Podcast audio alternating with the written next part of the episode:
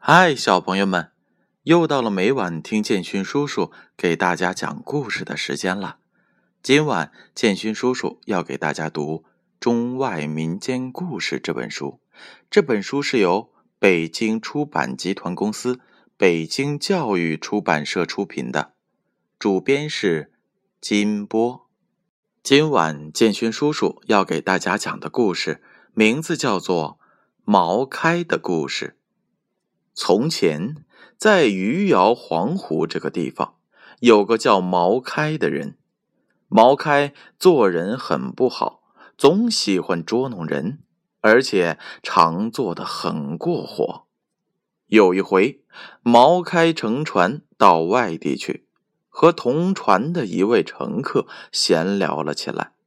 那个人问道：“呃，先生，府上在哪儿啊？”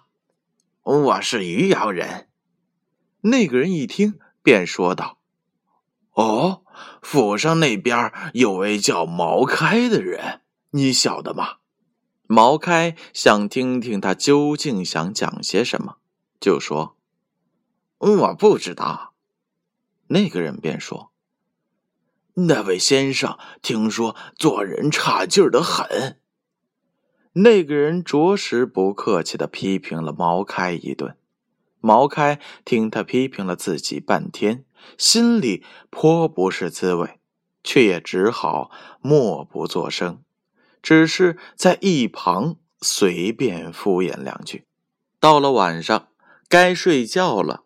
毛开因为没有带被子，只好和那个人商量，希望和他同睡一张床。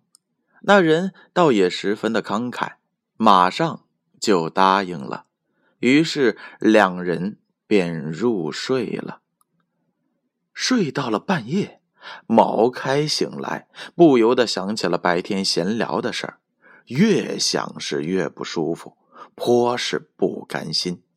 他心里想：若不整整他，岂不是太便宜他了？于是。毛开起身拿笔写了张纸条，偷偷的藏在了被窝里，自己禁不住的偷笑了一会儿。次日清晨，船到了埠头，那人卷起铺盖，拿了便要离去。毛开连忙拉住他说：“哎，这铺盖是我的，你怎么能带走呢？”那人诧异的说。咦，你这人怎么这样啊？太过分了！铺盖借给你用，你却反过来说是你的。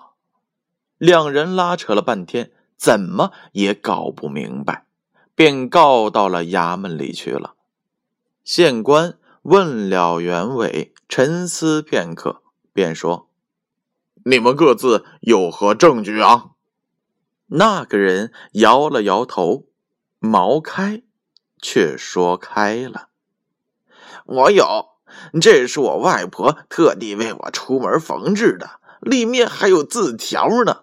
字条上面写着：“这被是外卿李白送给我外孙出门用的，以此为证。”糊涂县官便将铺盖判给了毛开，那人是百口莫辩，急得直跺脚。毛开却笑嘻嘻的拿了铺盖，便走人了。不多时，那人也怒容满面的跟了出来。当他正要抓住毛开理论时，毛开笑着说：“ 嘿嘿嘿，朋友，我不过是跟你开了个玩笑罢了。这铺盖，你拿去吧。”那个人非常的生气，接过了铺盖，转头便走了。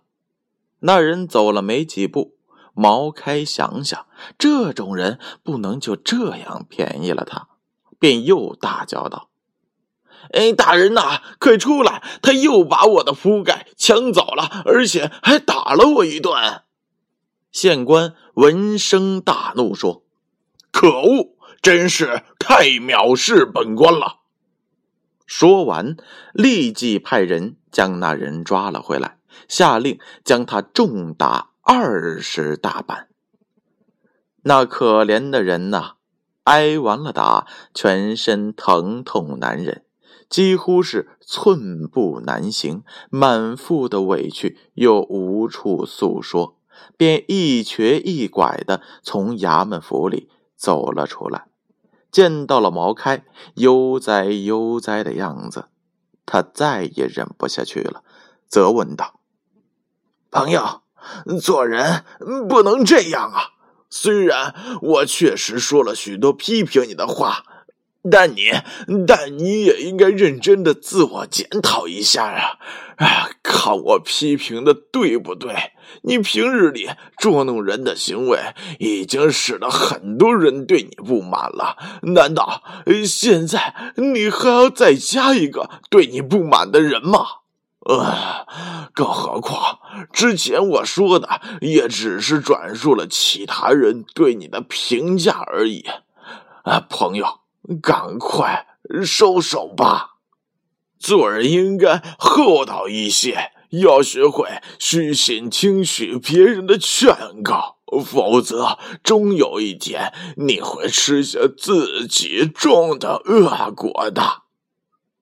毛开听了，猛然醒悟，之后他再也不搞恶作剧了，渐渐成为了一个。